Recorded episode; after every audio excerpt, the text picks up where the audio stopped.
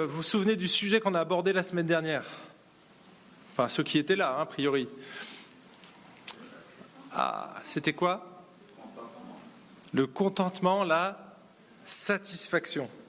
Et donc, euh, on avait euh, comme titre la semaine dernière le secret de la satisfaction. Et on a vu que la satisfaction ne provenait pas de circonstances favorables, mais de ce qu'il y avait dans notre cœur. C'est parce que Christ est à l'intérieur de notre cœur que l'on peut être satisfait. On s'aperçoit que l'homme sans Dieu, et nous-mêmes, hein, on a été pendant euh, tout le temps où on errait sans Dieu, eh bien, on a essayé de combler le vide qui était dans notre cœur par toutes sortes de choses. Des biens matériels, de l'argent, des loisirs, des relations sexuelles. Et en fait, euh, fait, la société ne nous aide pas dans ce domaine-là. Et donc, euh, elle fait tout pour nous proposer de nouveaux gadgets technologiques, de nouvelles séries sur Netflix, euh, Amazon, Prime et compagnie, et de nouvelles destinations paradisiaques, etc. Tout ça pour essayer de combler le vide intérieur. Mais la Bible nous dit que ces choses ne peuvent pas nous satisfaire durablement parce que notre cœur un trou qui est, qui est un petit peu comme un puits sans fond. C'est-à-dire que c'est la place qui revient à Dieu. Et donc vous pouvez toujours essayer de mettre du matériel, d'acheter, de, de vous faire plaisir. Ça n'est jamais durable et ça n'est jamais complet. Et finalement, le seul qui peut compléter tout ça, eh bien, c'est Christ. Et on avait euh, écouté cette chanson des Rolling Stones. Je ne sais pas si vous vous souvenez. I can get no satisfaction and I try, I try. Et il essaye d'être satisfait, mais il ne peut jamais arriver à la satisfaction. Et ça, c'est le constat de toute l'humanité. Le constat du roi Salomon, qui avait tout le constat, le constat de Mick Jagger, qui lui aussi a pu tous payer, sauf une chose, la satisfaction. C'est la seule chose qu'on ne peut pas acheter et c'est finalement la chose la plus précieuse qu'on peut posséder, la satisfaction en Christ. On a dit aussi la semaine dernière que finalement, même en tant que chrétien, on avait encore un petit peu d'insatisfaction. Et c'est ce qu'on voit chez Paul. Ici, il parle de la satisfaction, de son contentement, mais par rapport au bien matériel. Mais en fait, on sait qu'au ciel, il y a une satisfaction totale qui nous attend. Et donc, c'est normal qu'on soit un peu tiraillé encore, parce qu'on est dans notre chair, on est encore dans une vie de péché, dans un monde de péché. Et seul quand on sera dans la présence de Dieu, absolue, dans le ciel, dans sa présence, là où il n'y aura plus de péché, alors on sera totalement satisfait. Donc même le chrétien, quelque part, a une petite insatisfaction. En fait, même l'apôtre Paul a dû apprendre la satisfaction. C'est pas inné et ça ne l'est pas chez les chrétiens. On doit apprendre à être satisfait de toutes les circonstances qui se présentent. Et l'apôtre Paul a dit, j'ai appris à me contenter de l'état dans lequel je me trouve. J'ai appris à vivre dans la disette et il sait vivre dans la disette, donc dans les privations. Et il était en prison quand il dit cette phrase. Il était en prison, il était en manque de beaucoup de choses, en manque de soins, en manque de relations, privé de sa liberté.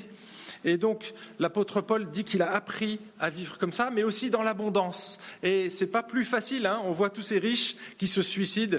Eh bien, l'apôtre Paul a aussi vécu dans l'abondance, et finalement, il a appris à gérer les deux situations. Il s'est adapté grâce à Dieu, et justement grâce à Christ qui le fortifie. Et on a cette phrase que vous connaissez probablement par cœur. Hein je ne sais pas comment vous la percevez, comment vous vous l'êtes appropriée. Mais regardez ce que dit Paul, je puis tout par celui qui me fortifie. Alors attention ici, et c'est ce que j'avais dit la semaine dernière, à ne pas prendre ce verset comme une promesse. Regardez, qui c'est qui parle? Est-ce que c'est à vous qui s'adresse ce verset? Il ne s'adresse pas à nous. C'est un constat personnel de l'apôtre Paul. Je puis tout. Il n'est pas dit vous pouvez tout. Il est dit je puis tout. C'est pas parce que moi je suis capable de résister dans certaines situations que vous serez capable aussi de résister dans la même situation. On ne peut pas appliquer ma maîtrise dans certains domaines à tous les croyants parce qu'on est tous différents. Je pense que la moitié d'entre nous, même peut-être la totalité, ne pourrions pas supporter la moitié de ce qu'a vécu l'apôtre Paul. Et regardez ces listes qu'on a faites dans 2 Corinthiens et 1 Corinthiens, où il montre finalement sa vie de souffrance. Des jeunes forcés, des... il a été roué de coups en prison, enfin bref, il a vécu des choses hallucinantes. Si vous voulez une promesse qui va dans ce sens-là, mais ça, ce n'est pas une promesse, d'accord? C'est un constat. L'apôtre Paul va donner une promesse, et regardez bien à qui c'est adressé. Ce n'est pas je, mais vous. 1 hein, Corinthiens 10, 13. Mémorisez ce texte, parce que franchement, ça dit la même chose, mais ça, c'est une vraie promesse.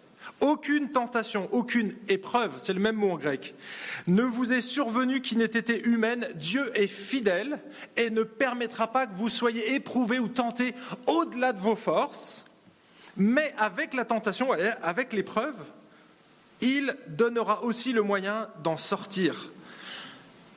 Et souvent on oublie la fin du verset pour que vous puissiez la supporter.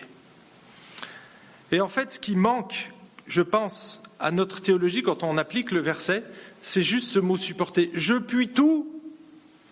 Et il faudrait rajouter finalement, si vous voulez vous l'approprier ce verset, rajoutez ce mot, surmonter, supporter. Je puis tout supporter par celui qui me fortifie. Christ, pourquoi? Bah, Parce que Christ est en nous. Hein. il y a le Saint-Esprit qui est en nous et qui nous fortifie. Et effectivement, si vous rajoutez ce mot, alors vous pouvez. Mais ce n'est pas une carte bleue hein, ou euh, un compte en banque pour faire tout ce que vous voulez et qui va vous assurer le succès dans tous les domaines. Ça n'a absolument rien à voir avec le contexte de l'apôtre Paul. D'accord? Donc, une fois que j'ai clarifié toutes ces choses, euh, on arrive au verset 14 et dans le verset 14, l'apôtre Paul il dit Cependant, vous avez bien fait de prendre part à mes tribulations. Vous avez bien fait. Et là, on voit un devoir chrétien. Ce n'est pas parce que Dieu est souverain et parce que Dieu nous fortifie au travers de nos souffrances que ça nous dégage de toute responsabilité. Ça ne dédouane pas les chrétiens de faire le bien et de prendre soin de ceux qui souffrent. Et c'est pour ça que l'apôtre Paul dit cependant, vous avez bien fait. Et on est arrivé à ce verset 14, et puis bah, maintenant c'est la suite et la fin de l'épître, et je suis triste ce matin. Je suis vraiment triste parce que c'est la dernière fois qu'on est dans l'épître aux Philippiens. Alors on y reviendra, mais en tout cas pour cette étude suivie, hein, je ne sais pas si vous êtes triste ce matin, on, va, fait un deuil, c'est la fin de Philippiens, mais on attaquera euh, une autre lettre de la Bible dans quelques temps. Alors, on va reprendre cette lecture au verset 15, et vous pouvez lire avec moi soit derrière, soit dans vos Bibles, Philippiens chapitre 4. Vous le savez vous-même, Philippiens, au commencement de la prédication de l'Évangile, quand j'ai quitté la Macédoine, aucune église, si ce n'est la vôtre, n'entra en compte avec moi pour ce qu'elle donnait et recevait. Vous avez été les seuls à le faire, car à Thessalonique, déjà, et à deux reprises, vous m'avez envoyé de quoi pourvoir à mes besoins. Ce n'est pas que je recherche le don, ce que je recherche, c'est le fruit abondant porté à votre compte. J'ai tout reçu et je suis dans l'abondance. Je suis comblé, ayant reçu par Épaphrodite ce qui vient de vous comme un parfum de bonne odeur, un sacrifice que Dieu accepte et qui lui est agréable. Mon Dieu pourvoira à tous vos besoins selon sa richesse avec gloire en Christ Jésus. À Dieu notre Père, la gloire au siècle des siècles. Amen. Et on s'arrêtera ici dans la lecture. Alors je sais que ça poursuit, il y a encore quelques versets, mais qui sont vraiment liés à la condition de Philippe, et il salue ses copains et tous les amis qu'il connaît. Je, je n'irai pas jusqu'ici, on s'arrêtera à ce verset 20. Après avoir dévoilé le secret de la, satisfaction en développant trois bonnes attitudes face au bien matériel, c'était la semaine dernière, Paul va maintenant exprimer ce qu'il ressent, il continue en fait, il est dans la poursuite, il ressent face à ses donateurs.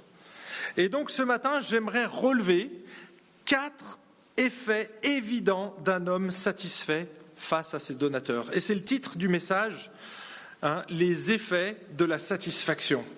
Donc ce matin, quatre effets évidents d'un homme satisfait face à ses donateurs. C'est bon, vous êtes avec moi? On commence le premier point?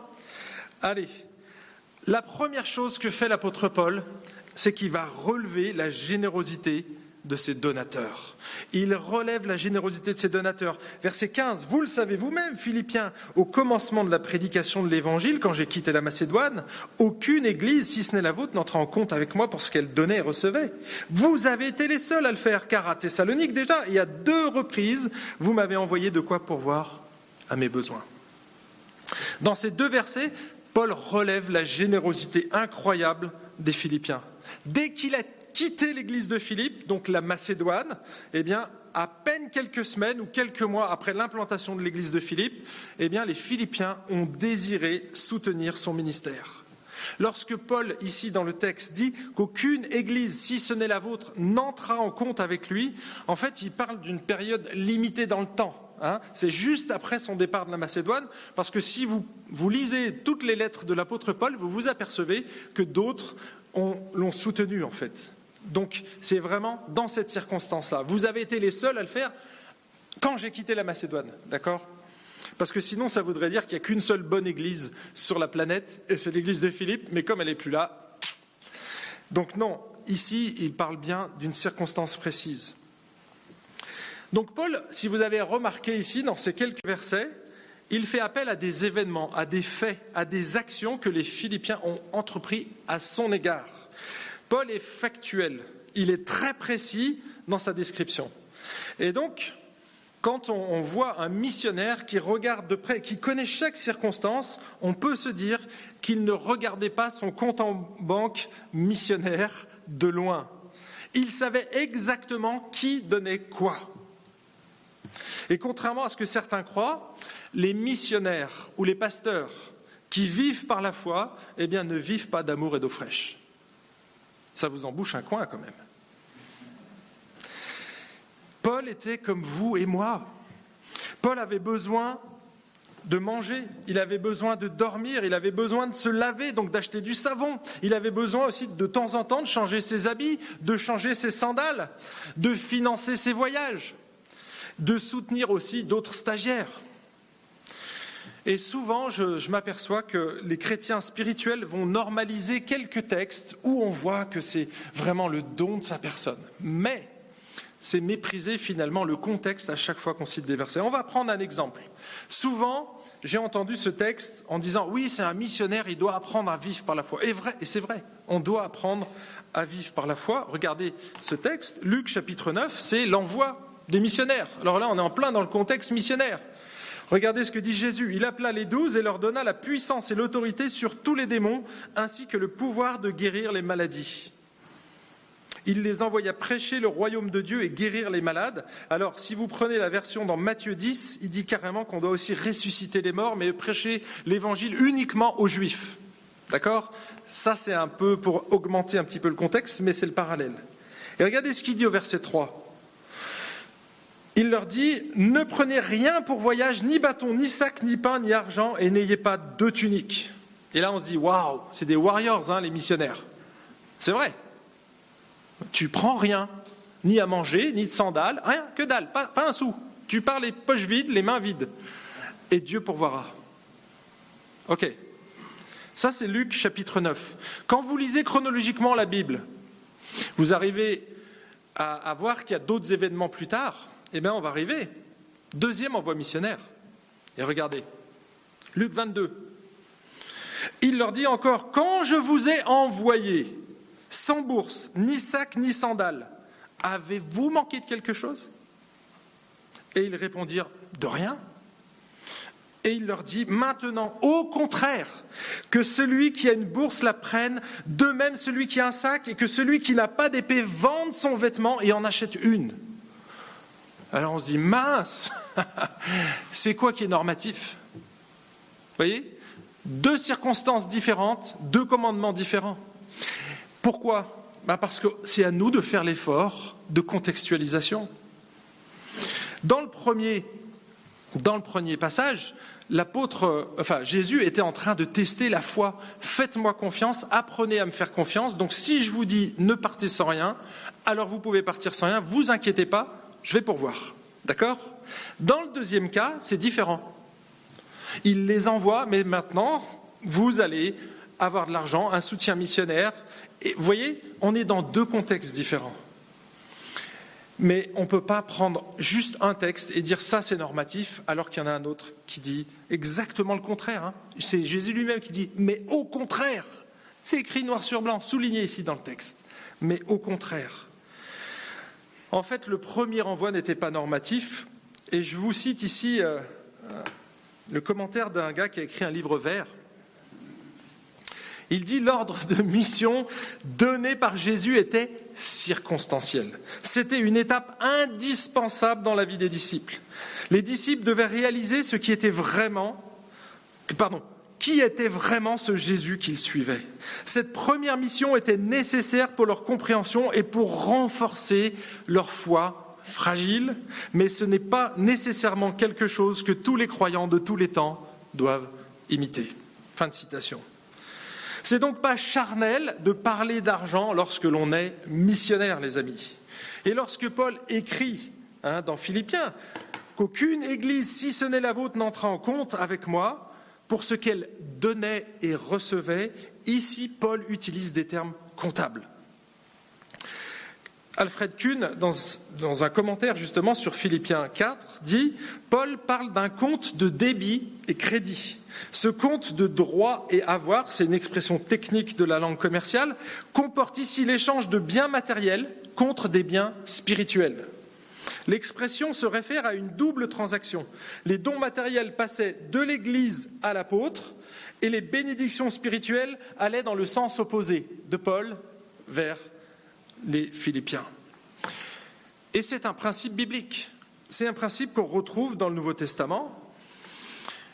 Et c'est normal que ceux que Dieu a qualifiés pour annoncer l'Évangile et enseigner l'Église, pour affermir l'Église, eh bien, soient soutenus par l'Évangile.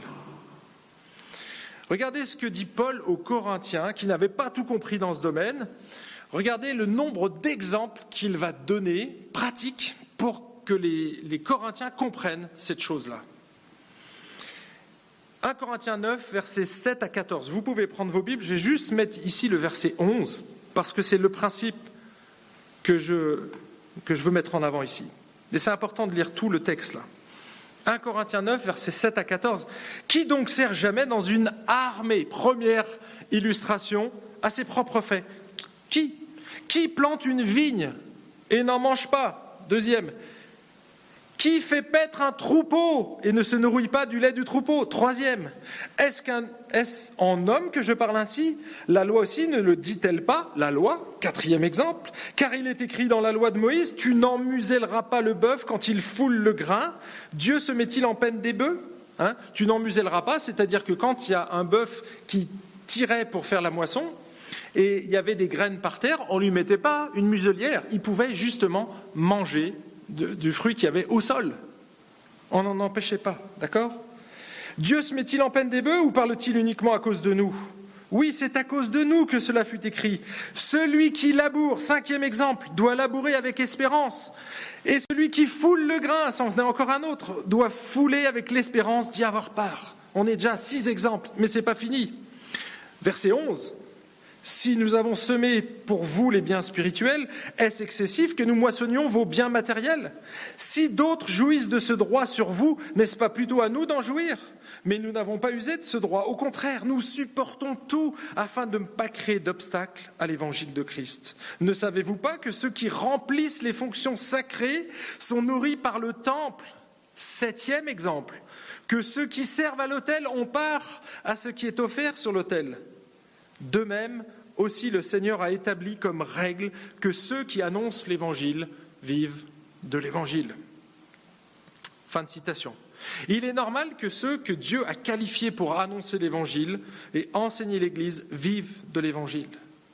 Et les Philippiens avaient compris très tôt ce principe. Immédiatement après leur conversion, ils ont commencé à soutenir l'apôtre Paul. Et ça, ça prend parfois des années. Des années. Alors à l'UIG, vous avez mis 13 ans. Parce que vous avez eu le soutien d'un missionnaire. C'est le missionnaire qui soutenait l'Église pendant toutes ces années. Il a été là, indépendant, presque, j'allais dire, autonome. Alors bien sûr que lui, il était soutenu, mais gratuitement, pour pas faire obstacle à l'Évangile, John et Meg sont venus en disant, OK, nous on vient annoncer l'évangile, mais on ne veut pas faire obstacle à l'évangile, donc vous ne donnez rien. On veut vous montrer patte blanche, on ne réclame rien. Et c'est ce que faisait Paul. D'accord? Par le soutien des Philippiens, il allait pouvoir annoncer gratuitement l'évangile à d'autres. Et quand on a compris le principe, on se dit Ah, ok, il fait ça gratuitement. Donc maintenant, c'est à nous de pourvoir à ses besoins. Vous voyez? Le principe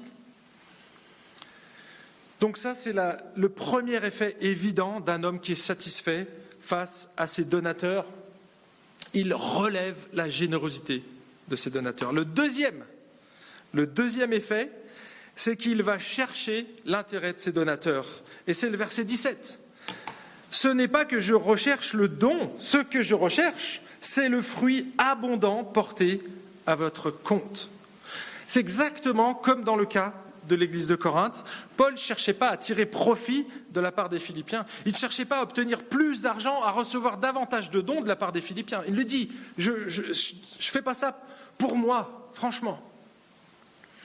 Ils cherchaient le fruit abondant porté à leur compte. Alors on se dit, attends, de quel compte ils parlent Est-ce que c'est un compte bancaire?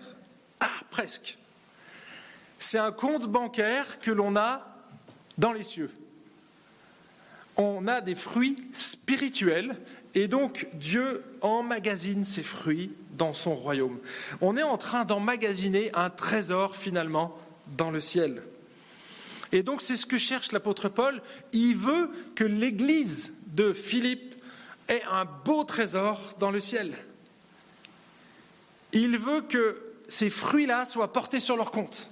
D'accord? Et donc, qu'est-ce qu'il fait? Eh bien, il va leur dire continuez, continuez à donner, parce que le fait de donner, et non pas l'argent, est un fruit spirituel. Vous voyez comment on a inversé les choses Dans l'évangile de la prospérité, on va vous dire le fruit de la bénédiction de Dieu, c'est de recevoir l'argent. Et donc, qu'est-ce qu'on met en avant? L'argent. Ici, l'apôtre Paul, il n'est pas en train de dire ça, il est en train de dire que le fruit spirituel, c'est le fait de donner. on est aux antipodes, en fait. On a juste transformé l'objet. Vous voyez, il vise le fruit spirituel des Philippiens en donnant. Le fruit spirituel, c'est le fait de donner et non pas d'avoir de l'argent.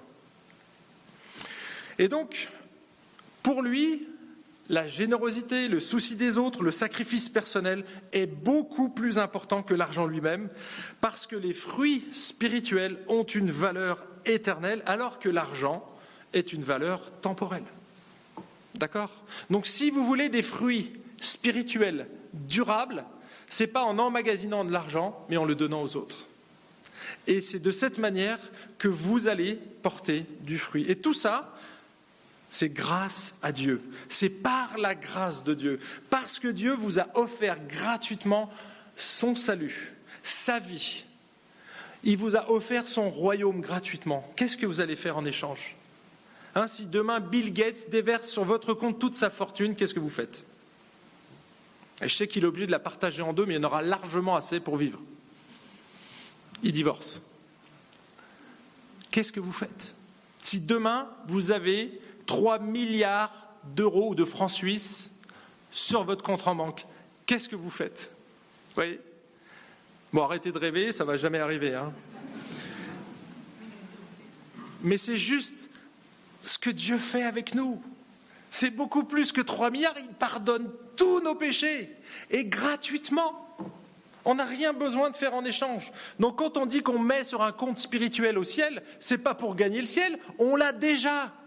C'est parce que justement on a déjà ce ciel dès maintenant qu'on peut emmagasiner dans le ciel. C'est pas pour y aller, c'est parce que j'y suis déjà. Spirituellement, on y est déjà dans le ciel. On n'a pas besoin de créer des œuvres, de faire des choses pour accéder au ciel. On les fait parce qu'on est déjà assis dans les lieux célestes avec Christ.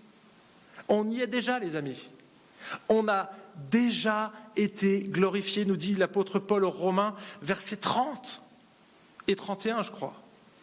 Vous avez été sanctifié et glorifié, élu, sanctifié, glorifié, déjà maintenant. Waouh Ça, ça renverse le cerveau.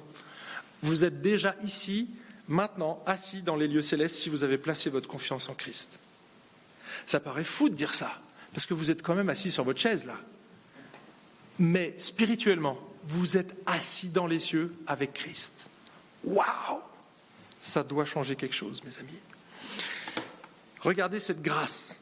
Nous vous faisons connaître, frères, la grâce de Dieu qui s'est manifestée dans les églises de la Macédoine.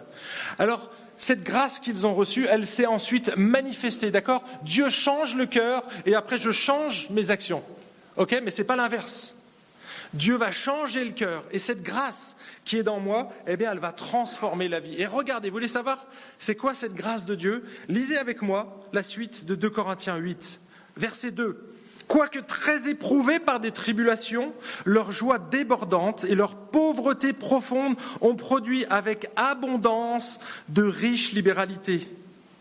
Il est en train de parler de gens pauvres, des Macédoniens. Et dans ces Macédoniens, il y avait les Philippiens, c'est en Macédoine, les Thessaloniciens et les chrétiens de Bérée. Trois églises qu'on connaît du Nouveau Testament. Des gens pauvres. Regardez, ils nous ont demandé avec beaucoup d'insistance, ces gens pauvres, la grâce de participer à ce service en faveur des saints. Le fait de pouvoir participer est considéré comme une grâce. On continue, verset 5. C'est plus que nous n'avions espéré. Ils se sont d'abord donnés eux-mêmes au Seigneur et à nous par la volonté de Dieu. Aussi avons-nous exhorté Tite à achever chez vous cette œuvre de grâce comme il l'avait commencé. De même que vous excellez en tout, en foi, en parole, en connaissance, en empressement de tout genre, et en votre amour pour nous, faites en sorte d'exceller aussi en cette œuvre de grâce. Je ne dis pas cela pour donner un ordre, mais pour éprouver par l'empressement des autres la sincérité de votre amour, car vous connaissez la grâce de notre Seigneur Jésus-Christ, qui pour vous s'est fait pauvre de riche qu'il était, afin que par sa pauvreté vous soyez enrichis. Waouh Ici, on est en train de parler de gens pauvres qui ont la grâce de participer. Vous avez relevé avec moi, j'ai essayé d'insister sur ce mot, mais la grâce est omniprésente dans ce texte. On est en train de participer à l'œuvre de Dieu et c'est une grâce de pouvoir y participer, même si je suis pauvre et que je ne peux pas donner grand-chose. Malgré des tribulations et une grande pauvreté, ces églises ont beaucoup donné. C'était une manifestation de la largesse et de la grâce de Dieu dans le cœur des chrétiens macédoniens, dont ceux de Philippe. Et Paul encourageait les Corinthiens à faire la même chose que les Philippiens en participant financièrement à une collecte organisée pour des gens encore plus pauvres. C'est qu'eux, ils étaient dans la famine à Jérusalem. Et donc cette collecte allait leur permettre de manifester la grâce de Dieu, de porter un fruit spirituel pour Dieu. Alors peut-être que ça change votre perspective de porter du fruit. Souvent, on a l'impression que le fruit, hein, quand on parle du fruit spirituel, le fruit de l'esprit, on pense tout de suite à ça. AJPP, BBFDM, vous connaissez ce texte par cœur. Amour, joie, paix, patience, bonté, bienveillance, fidélité, douceur, maîtrise de soi, Galates 5, 22. Mais aussi, quand on pense à fruits spirituels, les fruits d'un apôtre, ce sont des disciples. Donc, on pense également fruits spirituels, conversion des gens qui viennent à Christ. Ça, c'est un fruit de l'Église. Le fruit de l'Église de Philippe, c'est une autre Église, vous voyez? Mais on oublie les finances.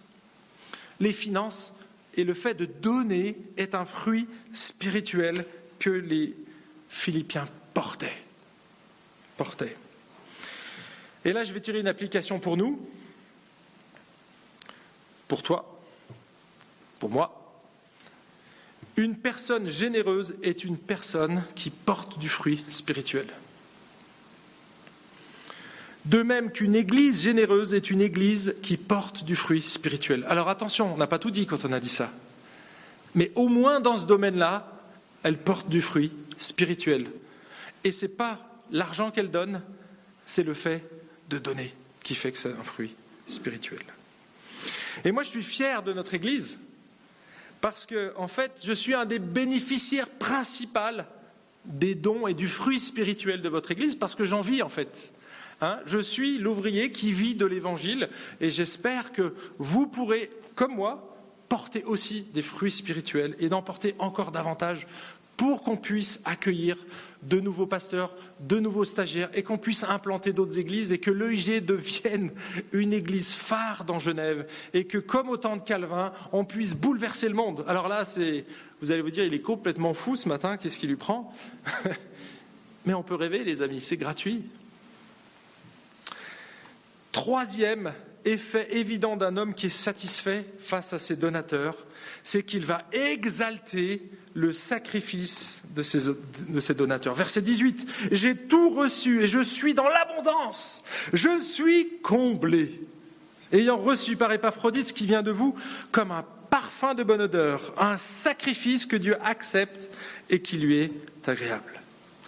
Ici, Paul exprime toute sa gratitude, toute sa satisfaction. En fait, il est aux anges, il est comblé. Moi, j'aime bien cette image. J'ai l'impression, quand Paul dit ça, hein, il dit qu'il est repu, il est pourvu. C'est exactement le même mot que le, le verset d'après, le verset 20.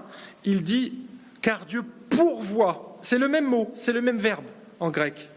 Et donc, moi j'ai cette image du petit bébé qui vient de prendre sa tétée, et puis vous savez, il commence, il y a, encore du lait qui coule là sur sa joue, et, il s'endort paisiblement.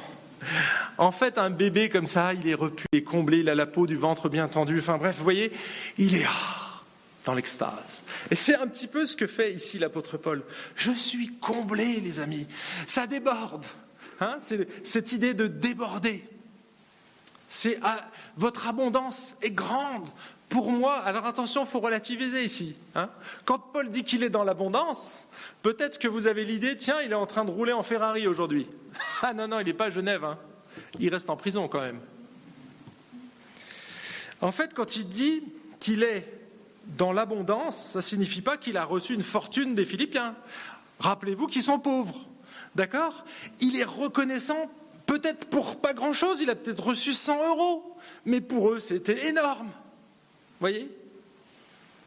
Ce qui compte pour Dieu, c'est pas ce qu'on donne, c'est ce qu'on garde. C'est ce que fait ton banquier quand tu vas faire un prêt.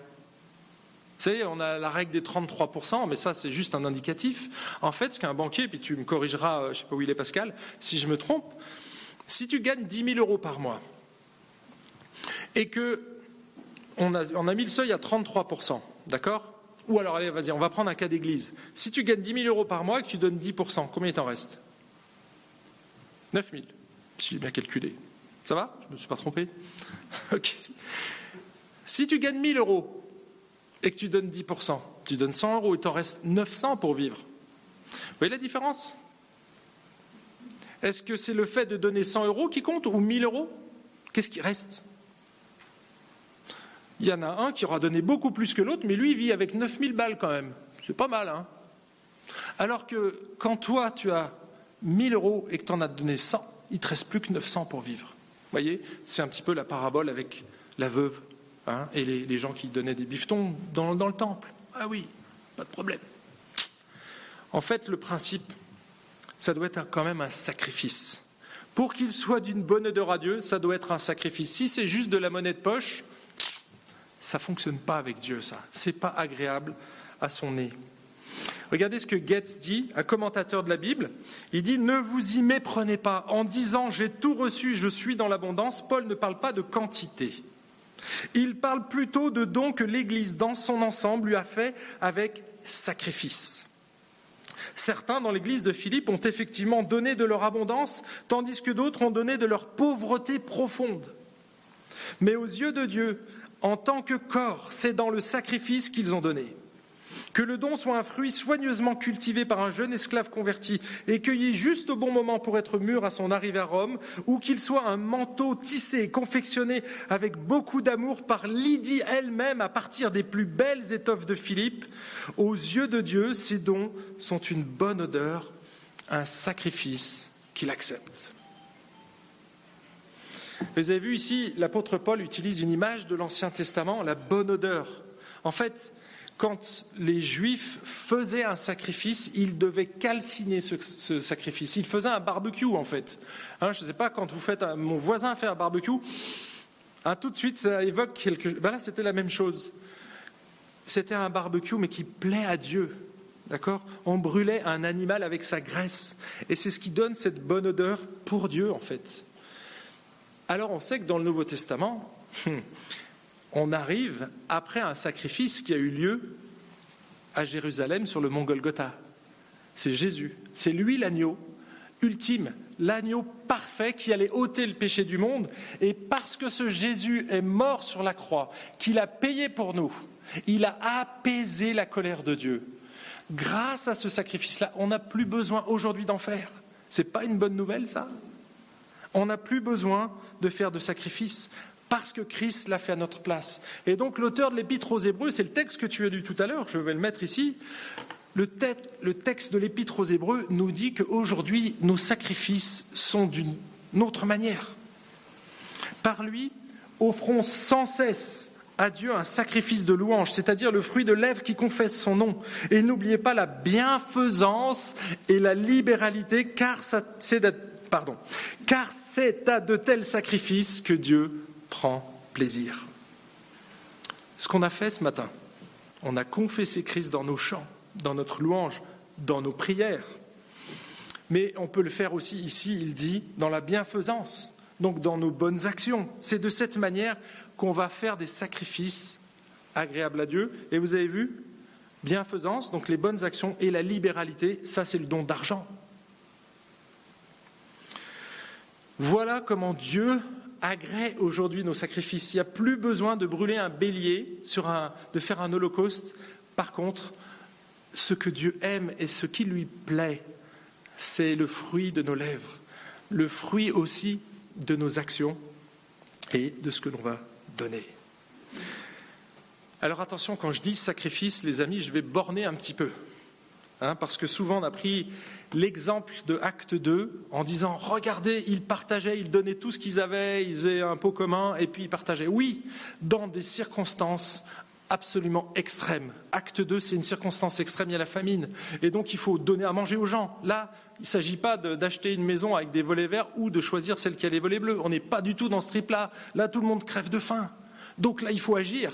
D'accord? Et donc là, on ne peut pas laisser nos frères et sœurs mourir. Donc on vend tout ce qu'on a et on partage. Mais il n'y a pas qu'une situation dans la Bible, on est d'accord? Il y en a d'autres. Et donc il faut prendre d'autres principes, parce qu'il y en a. 2 Corinthiens 8, verset 13. Car il s'agit non de vous exposer à la détresse pour soulager les autres, mais de suivre une règle d'égalité dans la circonstance présente, votre superflu pourvoira à leurs besoins. Vous voyez, une autre circonstance, un autre principe. Ce n'est pas la peine de tout donner. Ici, on ne vend pas toutes nos maisons. Non, non. Ici, dans cette circonstance, ton superflu, ça sera suffisant. D'accord? Donc, quand on dit sacrifice, attention de quoi on parle et dans quelles circonstances. Les sacrifices que nous faisons ne doivent jamais entraver l'équilibre et le fonctionnement de la vie de notre famille, les amis.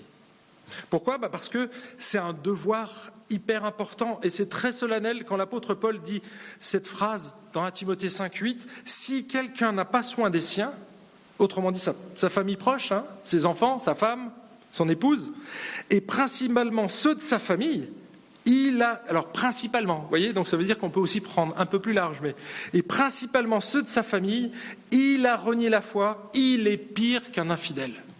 Waouh Là, ça met une grosse baffe quand même. Hein alors oui, tu peux donner à des choses, mais prends d'abord soin de ta famille. OK? Parce que si tu la négliges, là, tu es pire qu'un infidèle. Et ça va loin. Donc en tant que célibataire, Paul, lui, effectivement, était capable de vivre avec peu d'argent. Mais dans ce verset-là, dans le verset 18, il montre que ceux qui ont la charge d'une famille doivent être sages parce que les tensions financières dans un couple sont toujours plus délicates à gérer. Quand on est célibataire, on peut se permettre de vivre des choses. Il n'y a que nous que ça importe. Mais quand on a une famille, c'est différent. Et donc, je me suis dit, OK, pour nous à Genève, ici, dans notre circonstance, j'ai posé la question la semaine dernière. Est-ce que vous avez tous un toit? Levez la main si ce n'est pas le cas. Est-ce que vous mangez à votre faim? Levez la main si ce n'est pas le cas. Bon, alors ça veut dire que vous faites partie des 80% des gens de cette planète qui sont riches, considérés comme riches. D'accord? Eh bien, pour vous, c'est 1 Timothée 6 qu'il faut mettre en avant. Prenez vos Bibles, 1 Timothée 6. Vous faites partie des riches. Quand on mange trois fois par jour, mes amis, on est des riches. Quand on a un toit, on est un riche, selon la Bible, pas selon nos critères à nous. Recommande aux riches de ce présent siècle de ne pas être orgueilleux et de ne pas mettre leur espérance dans des richesses incertaines, mais de la mettre en Dieu qui nous donne tout avec abondance pour que nous en jouissions. C'est génial. Dieu nous donne tout avec abondance pour qu'on en jouisse. C'est pas pour se priver. D'accord? Mais, regardez ce qu'il dit aux riches. Qu'ils fassent le bien, qu'ils soient riches en œuvres bonnes, qu'ils aient de la libéralité, de la générosité, et qu'ils s'amassent ainsi un beau et solide trésor pour l'avenir, afin de saisir la vraie vie. Vous voyez, il reparle encore de ce trésor qu'on s'amasse dans les cieux. Voilà ce qu'il recommande aux riches de ce présent siècle, la générosité. La générosité. Quatrième et dernier effet de la satisfaction envers ses donateurs. Il nourrit l'espérance de ses donateurs. Il nourrit l'espérance de ses donateurs, versets 19 et 20. Mon Dieu pourvoira à tous vos besoins selon sa richesse avec gloire en Christ Jésus. À Dieu le Père, notre Père, la gloire au siècle des siècles. Amen. On pourrait s'arrêter là.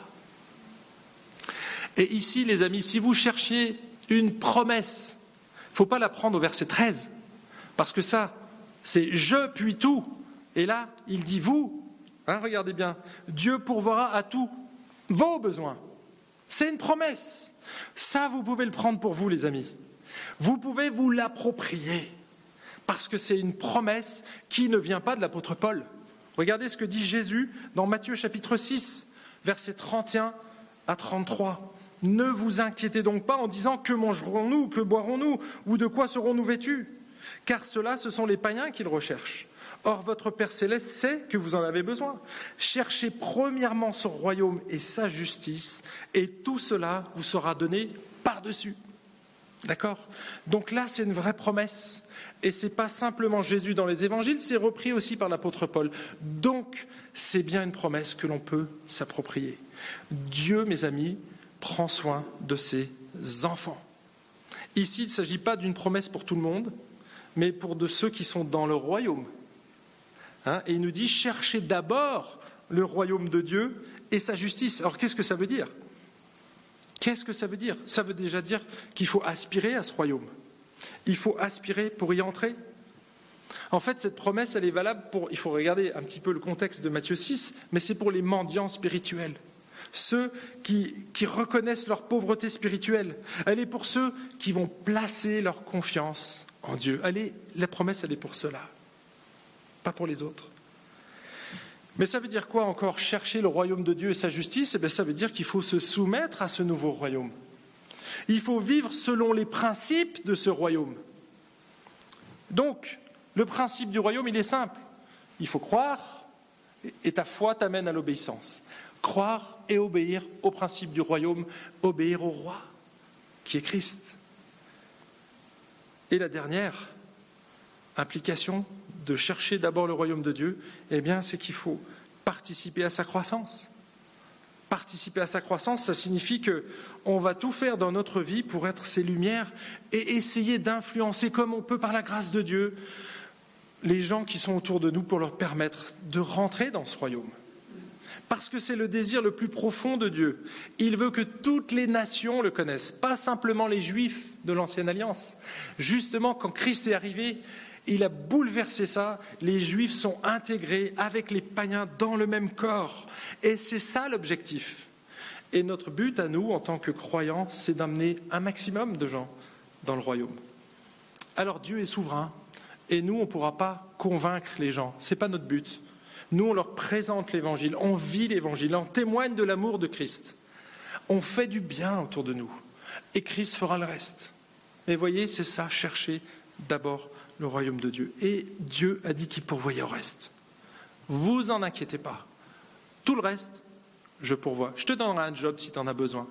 Vous avez vu que c'est besoin le mot, c'est pas envie, c'est pas. Qu'est-ce que j'ai mis? J'ai mis un autre mot, caprice. Voilà. Dieu pourvoit pas à nos caprices, il pourvoit à nos besoins. D'accord Alors peut-être qu'il faut réajuster là. Hein On va peut-être réajuster nos besoins. Et si c'est des caprices, eh bien Seigneur, transforme-moi ça, s'il te plaît. On prie?